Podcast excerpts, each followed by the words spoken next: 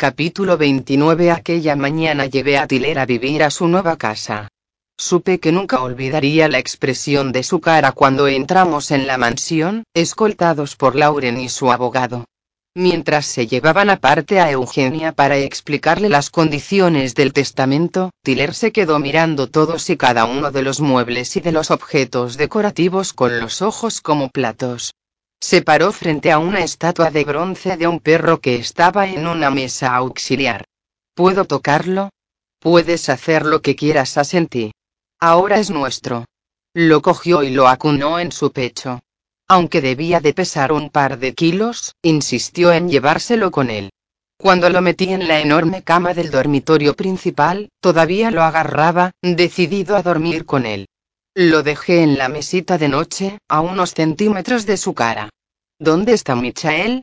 Tiller acariciaba la cabeza del perro mientras se le cerraban los ojos.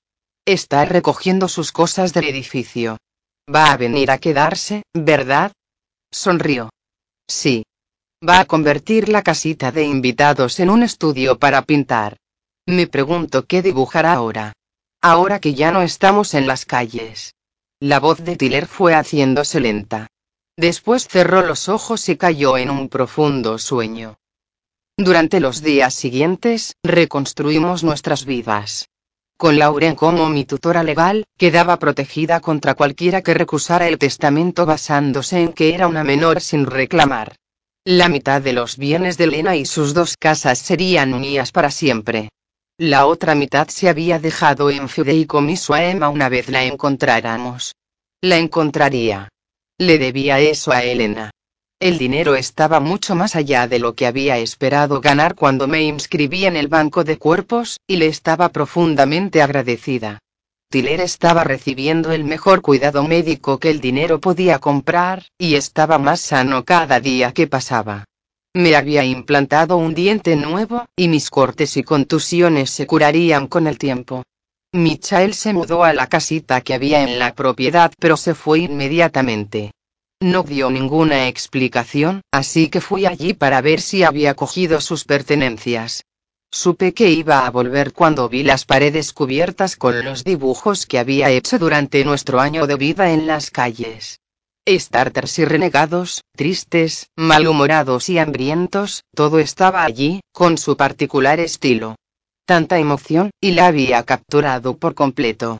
Extendida por las cuatro paredes vi mi vida después de las guerras de las esporas. Mi vida pasada. Imaginé que debía de haber dejado la ciudad para ver a Florina. Estaba decepcionada, pero no tenía ningún derecho a estarlo. Perder a Black había dejado un gran vacío en mi corazón. No fue hasta que las cosas se calmaron cuando me di cuenta de lo grande que era. Una semana después de que nos trasladáramos a casa de Elena oí en las noticias que el senador Harrison se estaba recuperando de un accidente de caza. Las consecuencias del escándalo del Banco de Cuerpos Plenitud seguirían en los medios los meses siguientes. Tras las elecciones, sabríamos si los Enders estaban dispuestos a reelegir a un hombre que no tenía reparos en condenar a los adolescentes a una muerte en vida. El senador tenía a Black atado corto. Intenté enviarle mensajes, intenté llamarlo. Nunca respondía. Decidí que antes de renunciar a él para siempre, iría a verlo en persona. Solo con que pudiera explicárselo todo, podría persuadirlo para darnos una segunda oportunidad. Si no, seguiría adelante con mi vida. No fue difícil encontrar la casa del senador. Tuve que pasar por delante varias veces antes de encontrar el deportivo de Black aparcado en el exterior. Cuando finalmente lo divisé, se me desbocó el corazón, y tuve que tranquilizarme a mí misma antes de salir del bólido amarillo. Alcé los ojos para ver una majestuosa mansión estilo Tudor, y tomé el largo sendero flanqueado de rosales que ascendía desde la acera hasta la puerta de entrada. Entré en el porche y el sensor hizo que sonara el timbre antes de que pudiera decidir dar marcha atrás. La puerta se abrió. Un gélido guardaespaldas Ender vestido de uniforme sacó su arma y me apuntó a la cabeza. Llama a la policía. Gritó a alguien de la casa. No estoy aquí para causar problemas. Puse las manos en alto. Solo quiero ver a Blake. Este se acercó a la puerta. El guardia se situó entre nosotros. Atrás. No pasa nada, hablaré con ella, dijo Blake. El guardia apretó su auricular. Estaba escuchando a alguien y respondió con un sí, señor. Blake y yo intercambiamos una mirada. Se encogió de hombros. La actitud del guardia cambió. Parece que es tu día de suerte, me dijo. Lo único es que voy a tener que registrarte, si no te importa. Enfundó el arma y me cacheó de arriba abajo. Después sacó un detector de armas de que llevaba en una funda en la pierna y me lo pasó por todo el cuerpo. Al no encontrar nada, el guardia se retiró al interior y desapareció de la vista, dejando a Blake en el umbral. Hola dijo sonriendo. Blake. Le devolví la sonrisa. Era estupendo volver a ver su cara. Y sonriéndome. Esto me daba esperanzas. ¿Qué quieres? preguntó. Pensé que podríamos hablar. ¿De qué? De todo lo que ha pasado. Hay mucho que explicar. ¿Es una broma? Se me paró el corazón por un segundo. Blake. ¿Cómo te llamas? Ladeó la cabeza. No finjas que no me conoces. ¿Uno de mis amigos te ha metido en esto? Se frotó la nuca. Oh, vamos. Me crucé de brazos. No me has perdonado. Se limitó a quedarse mirando. No iba a ceder ni un centímetro. Pensé que tal vez lo entenderías, dije, después de que todo saliera a la luz. Lo siento, Joy se encogió de hombros, no te conozco. Su expresión se volvió seria. Se me helaron las manos. Ver aquella cara que conocía también mirándome con aquella expresión ausente y me llegó hasta lo más hondo. ¿Qué había pasado? Blake. ¿De verdad no te acuerdas? ¿De nada? Negó con la cabeza. ¿Montar a caballo? ¿El parque y? ¿El centro de música? Siguió negando con la cabeza. Parecía que le diera pena. No estoy loca. Mira tu móvil. Nuestra foto está allí. Entrecerró los ojos como si estuviera buscando en el pasado pero volviera con las manos vacías. No se acordaba de mí. No sé si algo podría haberme herido más. Era invisible. El senador Harrison se aproximó a la puerta. Llevaba un brazo en cabestrillo. Calle me saludó. Di un paso atrás. ¿La conoces? preguntó Blake. El senador vino hacia mí. Retrocedí. Me dio una palmadita en el hombro. Todo va bien, Calle. Entra. Puso su brazo bueno alrededor de mi hombro y me condujo al enorme vestíbulo. El guardia estaba de pie, embarado, a un lado. Pude ver el salón a través de un arco. Ardía un fuego en la chimenea. El senador se volvió hacia Blake. Necesito hablar con mi huésped a solas. Blake asintió. Antes de irse, me lanzó una última mirada por encima del hombro. Esperaba que mostrara algún pequeño destello de recuerdo. Nada. Por el contrario, su cara decía que yo solo era una curiosidad. El senador Harrison me cogió del brazo y me condujo al estudio. Me acercó una silla de cuero y cerró la puerta. Preferí quedarme detrás de la silla. No estaba segura de si podía confiar en él. Observé la estancia, que estaba decorada con antigüedades. Así que ya has conocido a mi nieto, dijo. ¿Qué le ha pasado? Sentí que mi labio empezaba a temblar. Ese es mi nieto real. Señaló la puerta. El Black Harrison real. Hizo una mueca de dolor cuando se sentó al escritorio y se ajustó el cabestrillo. ¿El Black real? Había oído sus palabras, pero no tenían sentido. Después, como si alguien hubiera bajado el volumen, todo quedó en silencio. Solo el reloj antiguo que había sobre la mesa, en su cúpula de cristal, se atrevió a hacer un sonido. Siguió haciendo tic-tac mientras las tres bolas doradas de su interior se movían adelante y atrás, adelante y atrás.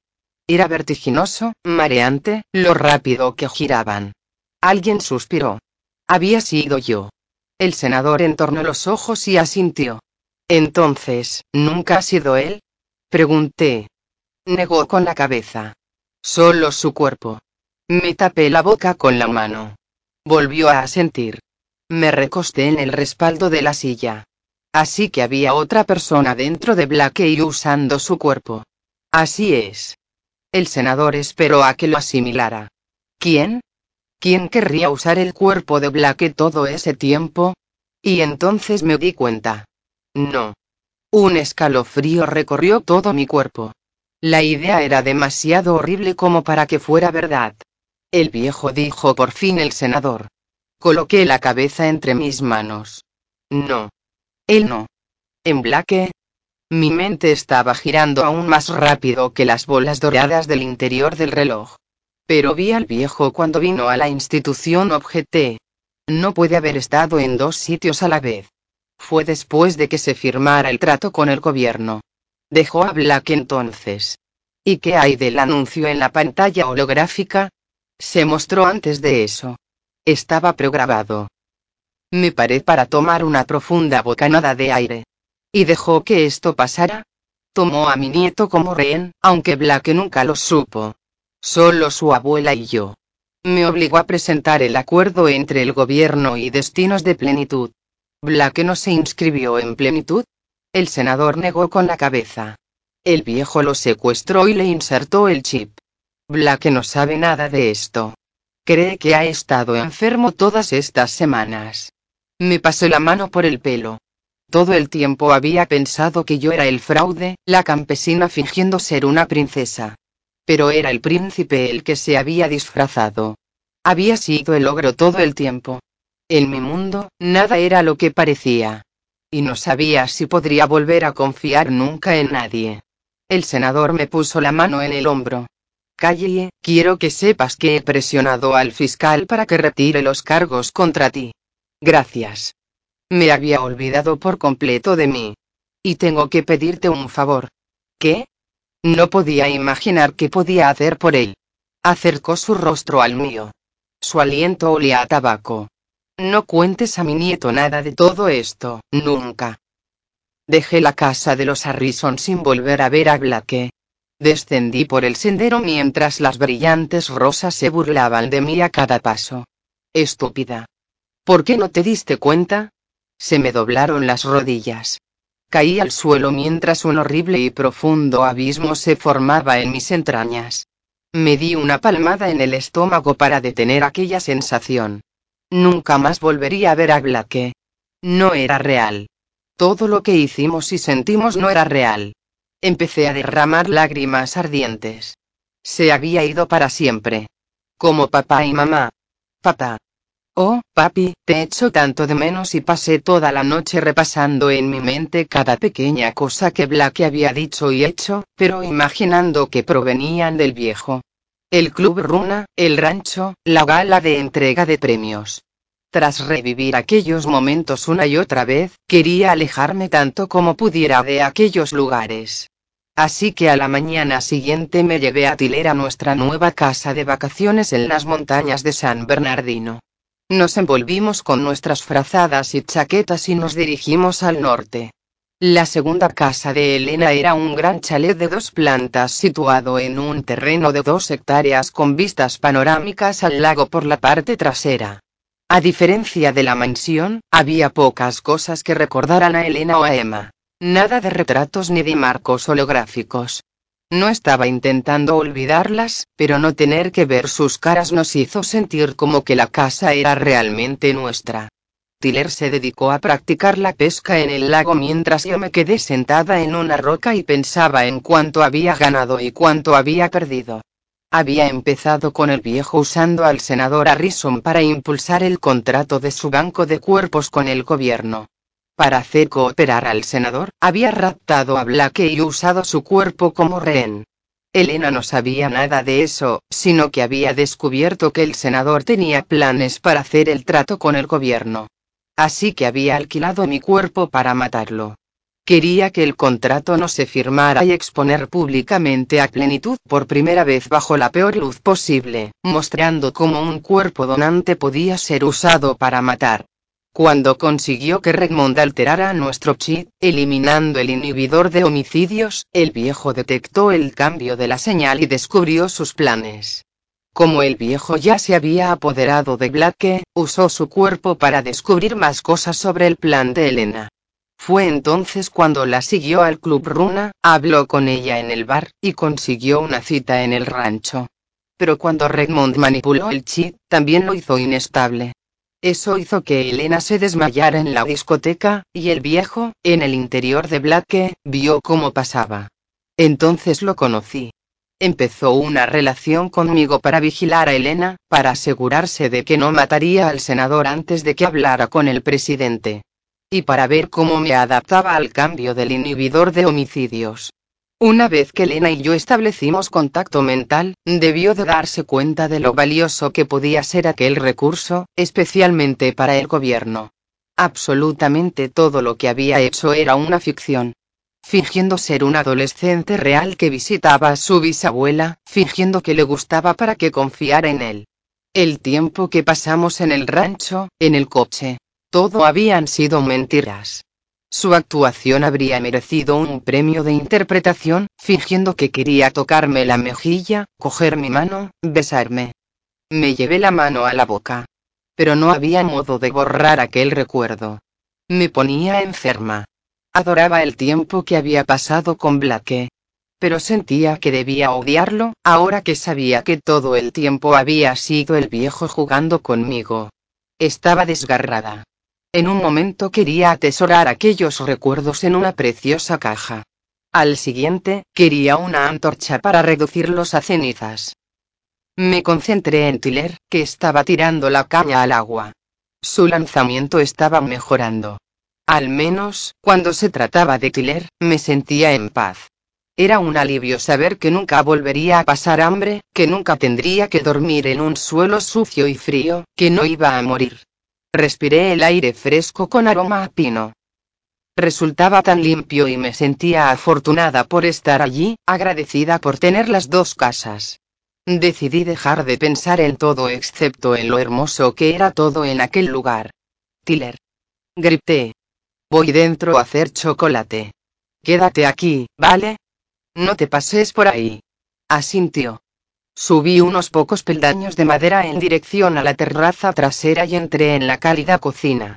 Veía a Tiller desde la ventana que había encima del fregadero. Me quité la chaqueta y la dejé en una silla. Abrí el armario y saqué el chocolate y dos tazas. Puse unas cucharadas de cacao en cada taza y abrí el agua caliente. Agua sin fin. Para siempre. Llené las tazas y las dejé en el mármol. Fue entonces cuando me di cuenta de algo extraño. Un tallo con orquídeas amarillas y con manchas de leopardo de color púrpura. Noté una opresión en el pecho. Era el mismo tipo de orquídea que Black el viejo me había dado cuando celebramos el picnic en el rancho. ¿Cómo había llegado aquí? ¿Cuánto tiempo llevaba allí? Miré por la ventana. Tiller se había ido. Su caña de pescar estaba tirada en el suelo. El pánico me atenazó la garganta. Estaba a punto de gritar cuando me acerqué al borde de la ventana y lo vi. Estaba agachado, cogiendo cebo de un cubo. Suspiré aliviada. Entonces oí una voz en mi cabeza. Hola, Callie. Igual que cuando Elena solía hablar conmigo. Pero esta era una voz de hombre. La del viejo. Aquella repulsiva voz electrónica que me hizo apretar los dientes. Me recorrió un escalofrío. Ha sido todo un éxito, Callie. Plenitud ha sido cerrado y ya se ha fijado su demolición. ¿Dónde estás? Mis ojos recorrieron el lago donde Tiller estaba pescando. ¿Cómo puedes estar en mi cabeza? Tengo una copia de seguridad, por supuesto. ¿Una copia de seguridad? En otro sitio. Me pregunté si podía ser un disco duro portátil. ¿Podía estar tan cerca? ¿Dónde? ¿Te gustaría dar una vuelta? Puedo enseñártelo. ¿Pero por qué estás en mi cabeza? No lo veía en el exterior. Empecé a abrir silenciosamente los cajones de la cocina. Vamos, ven conmigo, Callie. ¿Contigo? ¿Qué quieres de mí? Soy solo una chica. Ya no. Ese chip de tu cabeza es único, ha sido alterado por uno de los mejores. Te ofreceré un salario de primera para que te unas a mi equipo. Ahora tengo todo lo que necesito. Intenté sonar segura, pero mi voz me traicionó con un quiebro nervioso. No sabes lo que necesitas. Saqué un gran cuchillo de carnicero del cajón. Me temblaba la mano. Espera que saborees el poder. No estoy interesada en saborear nada contigo. No me rendiré fácilmente. Como te he dicho antes, para mí eres muy especial. Dejé escapar algo parecido a una risa floja, pero las palabras escocían como el ácido. Lo único que quieres es abrirme la cabeza y ver cómo modificó el chip. Tiller aún estaba pescando. Dejé la cocina y me dirigí a hurtadillas al recibidor, tratando de encontrar el lugar donde el viejo se estaba escondiendo. Te quiero en mi equipo. Y tú necesitas una causa. Estarás en buena compañía. ¿Crees que encajo en el equipo? Tu amigo Redmond es uno de ellos. Entonces me di cuenta. Era el que estaba en el Eli. ¿Te gusta? Sí, me gusta. Usa su cerebro para ayudar a la gente, no para hacerles daño. Quería mantenerlo hablando mientras me deslizaba por el recibidor. Así que todo ese tiempo, las cosas que me dijiste, había algo de verdad en ellas. Gran parte de lo que te dije era cierto. Pero no todo. Si quieres descubrir qué partes eran reales, ven conmigo. Me mentiste. Todo el tiempo fingiste ser otra persona. Miré en el salón. No estaba allí. A través de los ventanales vi que Tiller seguía bien. Aún estaba fuera pescando. Y no es exactamente eso lo que tú hiciste. Me detuve. Tenías razón. Tuve que hacerlo. No, podrías haberte alejado. Pero habrías perdido el dinero. Lo necesitaba para mi hermano. Apreté con fuerza el cuchillo, atravesando la habitación en dirección a un armario. Lo abrí. No estaba allí. Si realmente quieres protegerlo, únete a mí. Te lo prometo, en los meses venideros ningún niño estará a salvo sin protección. Nunca sabes cuándo tu vida puede irse al traste. Un terremoto podría destruir tu casa. O un fuego. Tu tutora legal podría morir en un accidente de coche, y entonces el gobierno confiscaría los bienes. Todo te puede ser arrebatado en un instante. No se puede confiar en nada excepto en el poder. Yo puedo dártelo. Corrí al vestíbulo y subí por la escalera. Quería gritarle que se callara. ¿Qué quería decir con ningún niño estará a salvo? Pasé por delante de la habitación de Tiller. El viejo no estaba allí. Piensas que lo hiciste por el dinero. Pero te conozco mejor que tú misma. También lo hiciste para poder vivir como otra persona. Oh, por favor. Dad a un hombre una máscara y os dirá la verdad. ¿Quién dijo eso? Llegué al rellano y recorrí el pasillo, asomándome a las habitaciones. No regresaste a plenitud cuando la conexión se vio comprometida. Querías ser Elena. Alguien me amenazó, me dijo que si volvía, me matarían. Y tú quisiste creerlo para poder vivir como una persona rica aunque fuera por poco tiempo. Había cierta verdad en ello, y me avergonzaba admitirlo. Podría proporcionarte esa experiencia de nuevo, Callie. Una vida mucho más excitante que la de Elena. ¿Quería una vida nueva? Sí. En otro lugar, en otro tiempo. No con él. No respondí. No quiero ser nadie más, solo quiero ser yo. Sea lo que sea lo que quieras que haga, nunca, jamás, lo haré. Tu curiosidad acabará por sacar lo mejor de ti. Puedo permitirme esperar. Esperarás eternamente. Revisé otra habitación. Vacía. Llevaba el cuchillo bajo, apoyado en la pierna. Ah, calle. Si solo supieras si te equivocas en todo. En realidad soy el bueno de la película. ¿Qué? ¿Cómo se atrevía a decir eso? Estaba en un punto en que estaba deseando que estuviera en casa. Quería enfrentarme a él, arrancarle la máscara, acabar con todo esto, aquí y ahora. La última puerta estaba cerrada. Era mi dormitorio. No recordaba haberlo cerrado. Me acerqué sigilosamente a la puerta, puse la mano en el pomo, y lo giré. Las finas cortinas se movían agitadas por la brisa. O quizá alguien acababa de atravesarlas. Las puertas francesas tras ellas estaban abiertas. Las crucé, salí al enorme balcón, y miré el prado, el lago y a. Atardecía, y hasta los pájaros se habían callado. Aunque no dijo nada, pude sentir la presencia del viejo en mi cabeza. Me quedé de pie junto a las puertas francesas y esperé. Estábamos los dos en un punto muerto, en un limbo. Mi propia respiración era lo que se oía más alto, seguido solo por el latido de mi corazón. Y entonces noté cómo se iba,